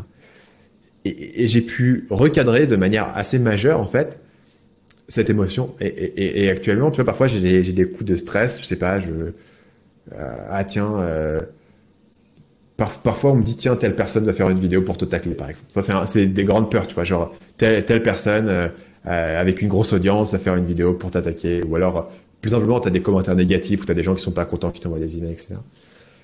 Et simplement me dire, tiens, en fait, c'est juste, c'est juste une énergie qui est en moi et qui est pas forcément négative, tu vois. Et, de pouvoir transformer cette relation avec ce truc. C'est un, je sais que pour pas mal de gens, ça peut sembler assez bizarre ce que je suis en train de raconter, mais c'est juste pour te donner un exemple d'un progrès concret, en fait, que j'ai fait au fil du temps. Et, et, et, et par exemple, j'ai beaucoup, je m'endors beaucoup mieux qu'avant. Donc il y a d'autres éléments que j'ai fait au niveau du sommeil qui sont des éléments plus pratico-pratiques euh, on peut parler du docteur euh, Andrew Huberman, je sais pas si tu as entendu parler de lui, euh, qui est un, un, neuroscientifique de Stanford qui fait des trucs sur le sommeil, mais il te parle de, tu sais, de, de prendre le soleil, de machin, de faire du sport, etc. Mais, mais du coup, je dors beaucoup mieux qu'avant. Moi, j'ai eu des problèmes d'insomnie pendant longtemps, et cette histoire d'anxiété, elle a vraiment été améliorée. Et donc, ce que ça me permet de faire, si tu veux, c'est de prendre des moments qui auraient été des moments extrêmement désagréables dans ma vie, où en fait, je me bats contre une émotion interne, où tu peux pas battre ton anxiété en fait. Tu peux pas vraiment euh, dire non, j'ai pas envie d'être anxieux, etc. Tu peux rien faire en fait. C'est pas quelque chose que tu peux combattre de cette manière. Et à la place, le prendre et me dire tiens, c'est une expérience intéressante. en fait, je me sens vivant quand j'ai cette expérience d'énergie à l'intérieur. Et finalement, c'est pas pas forcément déplaisant. Et, euh, donc ça, c'est un progrès extrêmement concret qui est arrivé sur les dernières années. Tu vois, après pas mal d'années euh, à, à, travailler là-dessus. Euh, et ça, ça marche sur toutes les émotions. Donc moi, je le fais sur l'anxiété, mais tu peux le faire sur n'importe quelle émotion. Euh, de, de, au lieu de prendre l'émotion et de dire je vais mettre une étiquette, c'est de la colère, c'est de l'anxiété, tu de comprendre quelles sont les sensations physiques, puisque une émotion c'est des sensations physiques en fait. Les sensations physiques que tu ressens dans ton corps à ce moment-là, et essayer de les comprendre et d'être avec sans les juger, et tu découvres que la plupart des émotions elles sont pas forcément, euh, sont pas forcément négatives. Et, euh, et, ça, et ça te permet de développer une relation différente avec l'émotion, où tu es maintenant capable de l'accepter et de la laisser te traverser, tu vois, un truc spirituel habituel, tu, laisses l'énergie de te traverser plutôt qu'essayer de la combattre. Euh, et finalement, tu la vis beaucoup mieux en fait, et tu n'en souffres plus. Donc, au lieu de, de supprimer l'anxiété, l'anxiété peut rester là, mais tu arrêtes d'en souffrir. C'est beaucoup plus faisable en fait euh, que de supprimer l'anxiété. Voilà, c'est ma réponse assez longue à, ta question, mais je, au moins j'ai donné un élément concret, tu vois, un exemple concret. C'est compliqué de donner des exemples concrets dans la spiritualité. Euh, ça, c'est un exemple concret d'éléments qui a changé pour moi. Ok, non mais ça a beaucoup de sens ce que tu dis. Euh, il y a beaucoup de points qui ont été, abordés qui, sont intéressants. Déjà le, fait ouais, c'était Naval Ravikant qui en parlait, je, je pense que, que, tu le connais, investisseur et, et euh, un peu philosophe des temps modernes parce qu'il tweet, euh, il tweet, il tweet au lieu de d'écrire des livres. Mais euh, il expliquait qu'en fait, nous les humains, on était l'espèce la, la, plus paranoïaque en fait qui a jamais existé parce que c'est ce qui nous a permis de survivre. Et donc on était par nature paranoïaque et beaucoup plus que certains animaux qui le sont et qui ont donc disparu parce qu'il était peut-être pas autant que nous. Après, ils n'avaient pas aussi autant d'avantages que nous. Mais, mais donc quand il a dit ça, j'ai fait ah oui, c'est vrai que c'est ce qui nous a, c'est ce qui nous a permis de survivre et donc ces biais ils, ils, se, ils maintiennent, ils, se maintiennent et ils résistent autant. Il y a aussi, tu as parlé de d'accepter l'émotion et de comprendre que c'est ce qui faisait de nous des humains et c'est aussi quelque chose qui, que je fais parce que lorsque je ressens une émotion quelle qu'elle soit, je me dis que c'est euh, parfois pénible, surtout si c'est une émotion qu'on dit négative, mais que déjà je peux en faire quelque chose et c'est aussi ce qui me rend humain et que quitte à choisir, je préférais quand même vivre une vie avec des émotions différentes que vivre une vie sans aucune émotion.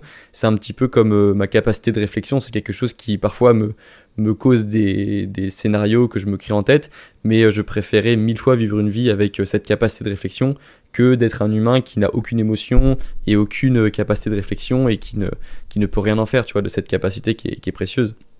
Mm. Et, et, donc, et pour finir aussi, tu as parlé du sommeil, qui est aussi selon moi un gros point sur lequel j'ai travaillé ces dernières années parce que tout simplement lorsque je dors moins, je sens vraiment qu'il y a une différence entre à partir de moins de 7 heures de sommeil par nuit, je me sens beaucoup plus paranoïaque dans la journée.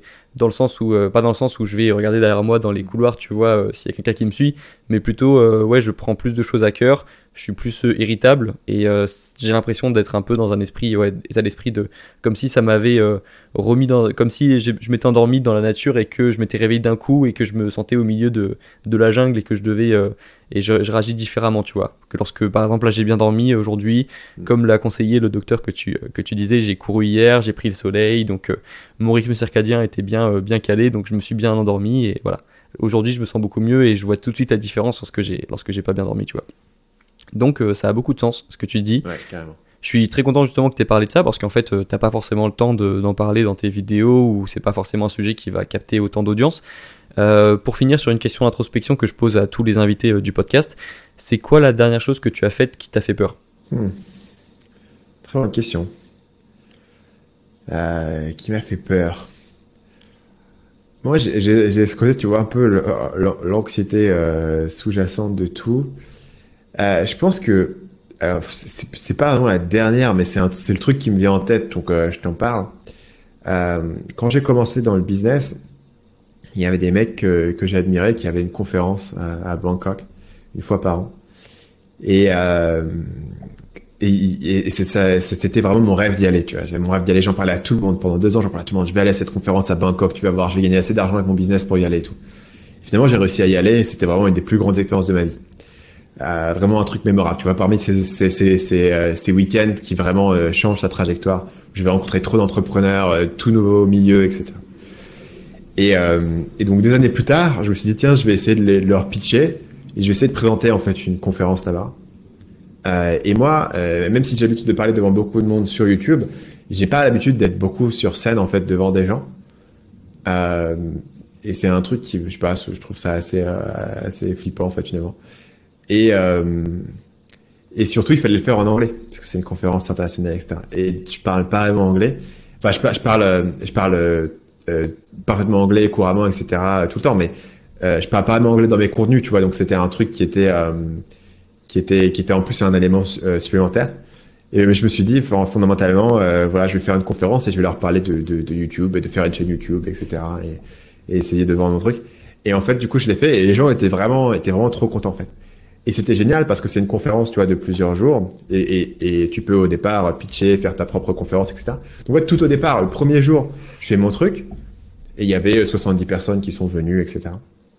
Et donc, du coup, tout le monde me connaissait après. Tout le monde était en mode, ah tiens, j'ai tout mon truc sur YouTube, c'était bien, ils avaient des questions, etc. Et c'était vachement bénéfique pour moi sur la conférence. Ou sinon, bah, euh, il faut parler aux gens un par un, mais si tout le monde déjà te connaît et sait pourquoi ils viennent te voir, euh, c'est cool. Mais voilà, ça, ça j'ai trouvé ça un truc assez flippant. En plus, un truc où je me, tu vois, je me disais, mais en fait non, mais pourquoi je fais ça? Parce que euh, j'ai rien à leur vendre, donc ça, j'ai pas de gain à faire sur mon business. Tu vois, c'était facile d'essayer de, de, de, te dégonfler. Mais d'un autre côté, comme euh, comme je m'étais engagé, tu vois, sais, c'est toujours le truc où tu t'engages euh, six mois plus tôt, tu fais ouais, non mais aucun problème, easy, tu vois. Et quand tu arrives deux semaines avant, tu fais mais non mais pourquoi j'ai dit oui à ce truc-là? Mais c'est trop tard, tu veux plus te dégonfler.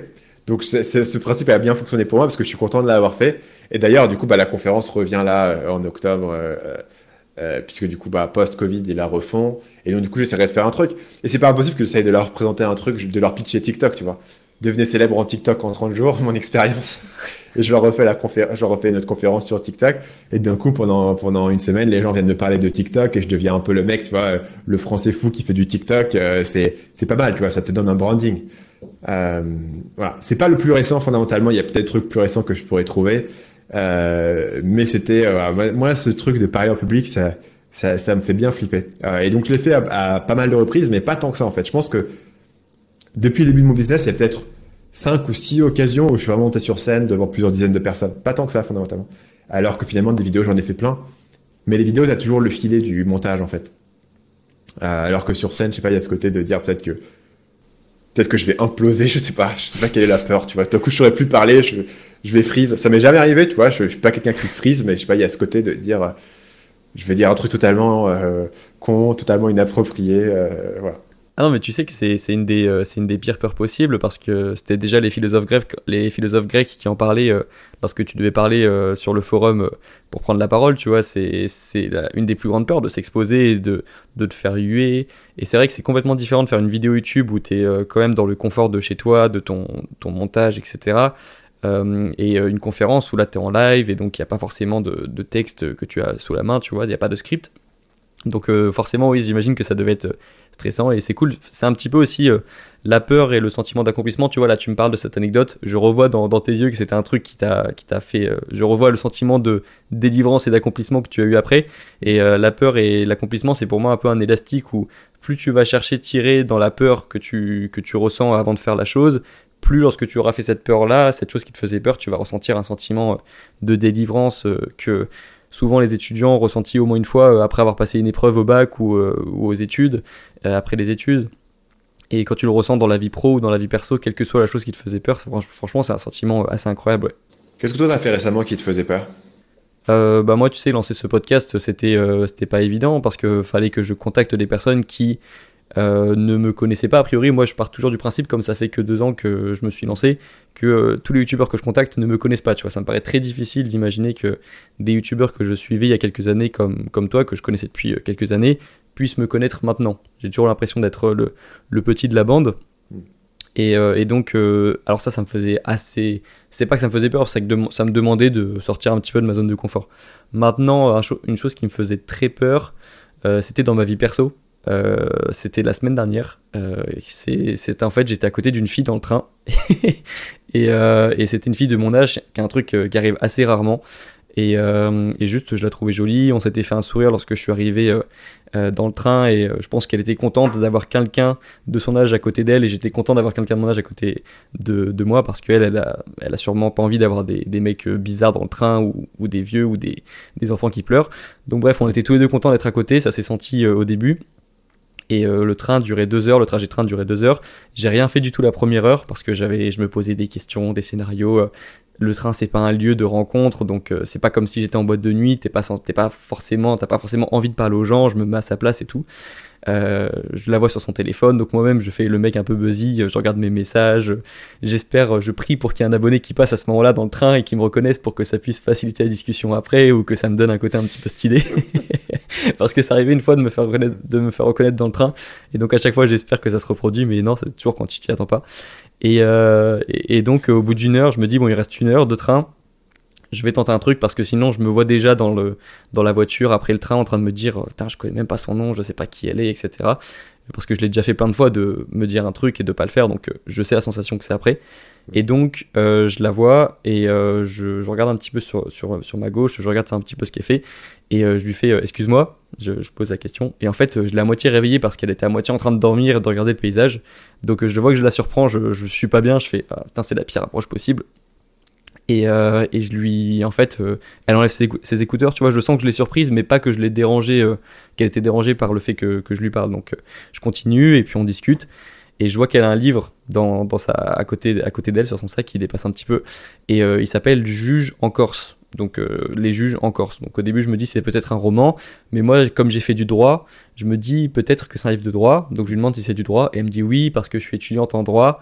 Euh, et là je fais trop bien parce que moi j'ai été étudiant en droit, donc euh, en plus on était dans la même fac, elle m'a dit, donc euh, voilà, là on, se, on avait plein de points d'accroche que je n'avais pas avant, tu vois, mais donc tout ça pour dire qu'on a, on a discuté, euh, c'était très cool parce que bah, ça me faisait plaisir d'être un petit peu sorti de ma zone de confort, mais la chose qui m'a fait peur c'est vraiment de me lancer et de parler à une fille avec qui j'ai zéro point d'accroche, que je ne connais pas, euh, dans un lieu public aussi, parce que si tu te fais recaler, les gens autour de toi l'entendent, tu vois, t'as pas envie de passer pour quelqu'un qui, qui, force. Donc voilà, il y avait un mélange de plein de trucs et c'était aussi une prise de parole en public en quelque sorte. Et finalement, ça s'est très bien passé et je suis très content de l'avoir fait. Mais ça me faisait peur, tu vois. Alors que pareil, je fais des vidéos sur YouTube, euh, je suis pas la personne la plus introvertie euh, au monde, mais ça m'a fait peur. Ouais, carrément. Donc voilà, moi c'était dans la vie perso et dans la vie pro, je dirais que, que le podcast c'était plutôt dans la vie pro. Et à chaque fois que ouais, je, je, tente un nouveau truc sur YouTube, sur YouTube, je me remets beaucoup en question aussi ces dernières semaines. J'ai pris un monteur, j'ai pris un graphiste, deux graphistes. Donc ça aussi, c'était une prise de risque financière et professionnelle. Et ça me faisait assez peur au début, mais maintenant, je suis content de l'avoir fait, tu vois. Pourquoi est-ce que tu prends deux graphistes? Qu'est-ce qu'ils vont faire les deux graphistes? Euh, En fait, c'est juste que tu, enfin, c'est pas à toi que je vais apprendre ça, mais sur YouTube, euh, c'est important pour moi d'avoir une image, euh, une identité visuelle dans mes contenus. Et euh, sur le podcast, euh, j'ai euh, un graphiste qui s'appelle Léo qui fait les miniatures, toutes les miniatures. Et c'est comme c'est lui qui a fait les premières avec Bodytime, Eric Flag, Mathias. J'ai l'impression que la communauté, l'audience va s'habituer à ça. Et donc, je vais lui laisser les miniatures, toutes les miniatures de cette chaîne.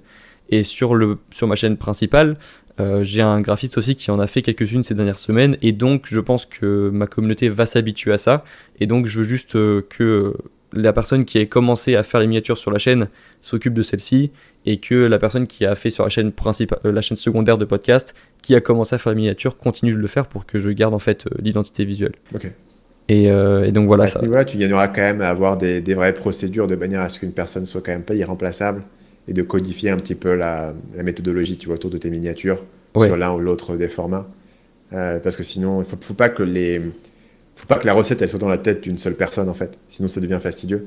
Euh, moi sur ma chaîne, il y a plein de moments où j'ai remplacé les monteurs de la chaîne principale et je mettrais n'importe qui au défi de savoir à quel moment ça a changé quoi. Parce qu'on avait tellement codifié, tu vois, mais c'est le truc con hein. Combien de temps dure une transition? C'est quoi la police de caractère? Quelle taille? Quelle musique? Quel machin? Tu vois, tous ces petits éléments de détail qu'on n'a pas besoin de réinventer à chaque fois. Ce qui permet d'avoir une harmonie de, de, de, style et une continuité, même si on remplace le monteur.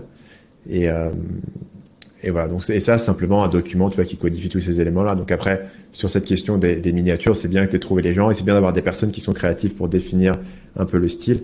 Mais après, voilà. Euh, pense bien aussi à le, à le, codifier et à le structurer de manière à ce que si plus tard une autre personne a besoin de le faire, tu puisses avoir cette continuité, tu vois, qui semble être importante.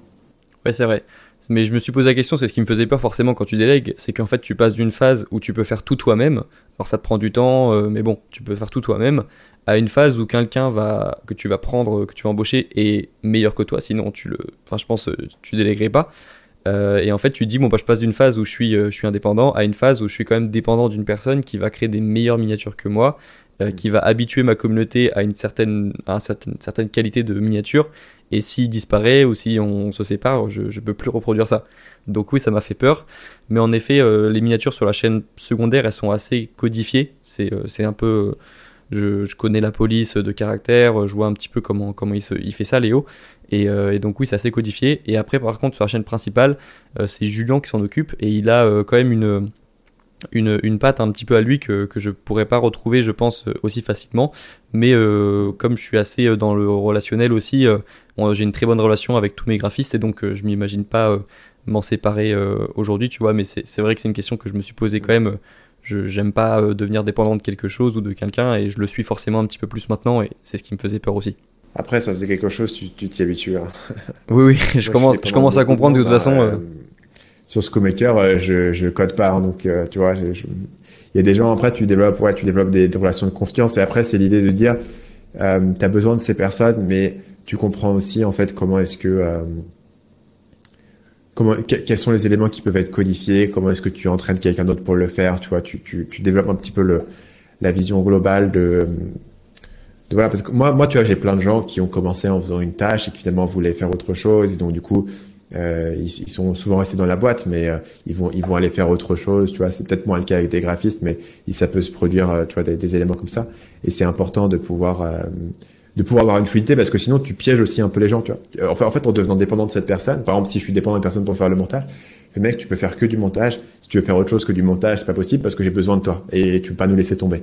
Tu vois, donc du coup, c'était une situation pas difficile. Alors qu'une personne qui avait fait du montage à un moment donné a pu passer sur un truc totalement différent puisqu'il avait marre de faire du montage et, euh, et quelqu'un d'autre ait pu venir pour faire le montage et maintenir, tu vois, ce même niveau de, de qualité. Donc ça permettait aussi aux personnes d'avoir de la flexibilité et de pas sentir que tout reposait sur eux, tu. De la même manière où il y a plein d'autres qui vont reposer sur toi individuellement et c'est quelque chose que tu peux mitiger, mais tu peux pas vraiment, dans, dans notre type de business, tu peux pas vraiment le, retirer, ce sera toujours toi il faut éviter de, créer ce, ces dépendances avec d'autres personnes euh, où eux ressentent cette même pression alors que c'est pas euh, c'est pas absolument nécessaire que ce soit que ce soit un élément visuel ou un élément de montage c'est important de dire ok euh, si demain on devait publier dix fois plus de vidéos et il fallait avoir une deuxième personne bah, comment est-ce qu'on formerait cette personne tu vois? Alors, en fait simplement tu vois et de réfléchir euh, de cette manière et de structurer les éléments.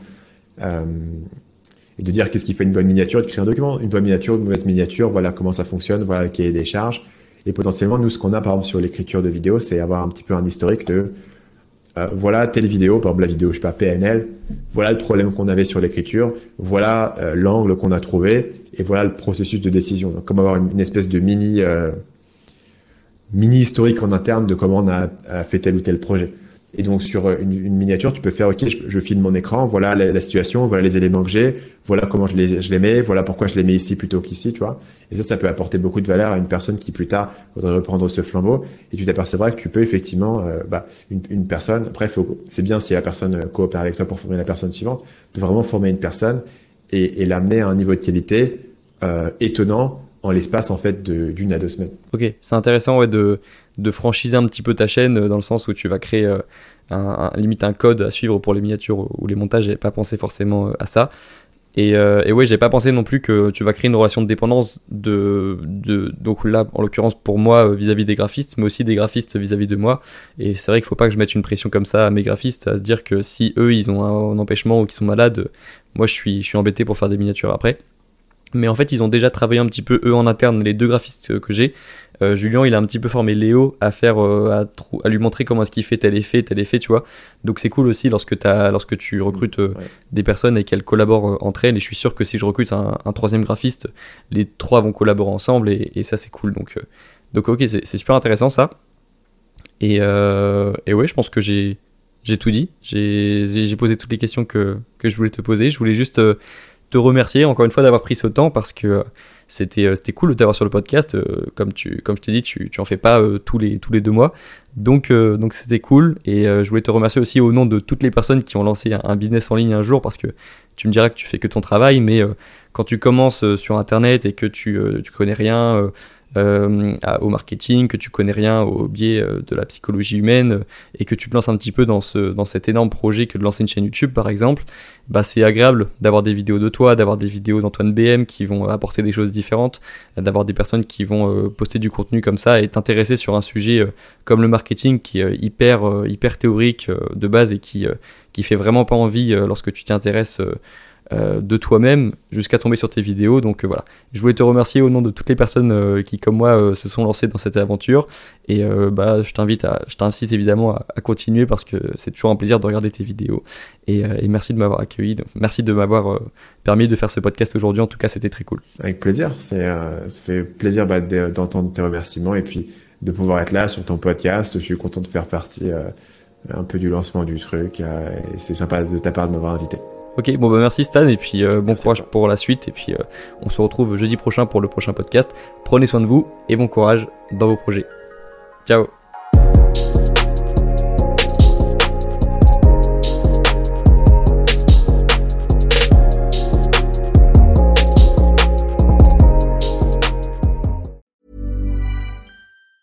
Ever catch yourself eating the same flavorless dinner three days in a row? Dreaming of something better? Well HelloFresh is your guilt free dream come true, baby. It's me, Gigi Palmer. Let's wake up those taste buds with hot, juicy pecan crusted chicken or garlic butter shrimp scampi. Mm. Hello Fresh. Stop dreaming of all the delicious possibilities and dig in at HelloFresh.com. Let's get this dinner party started.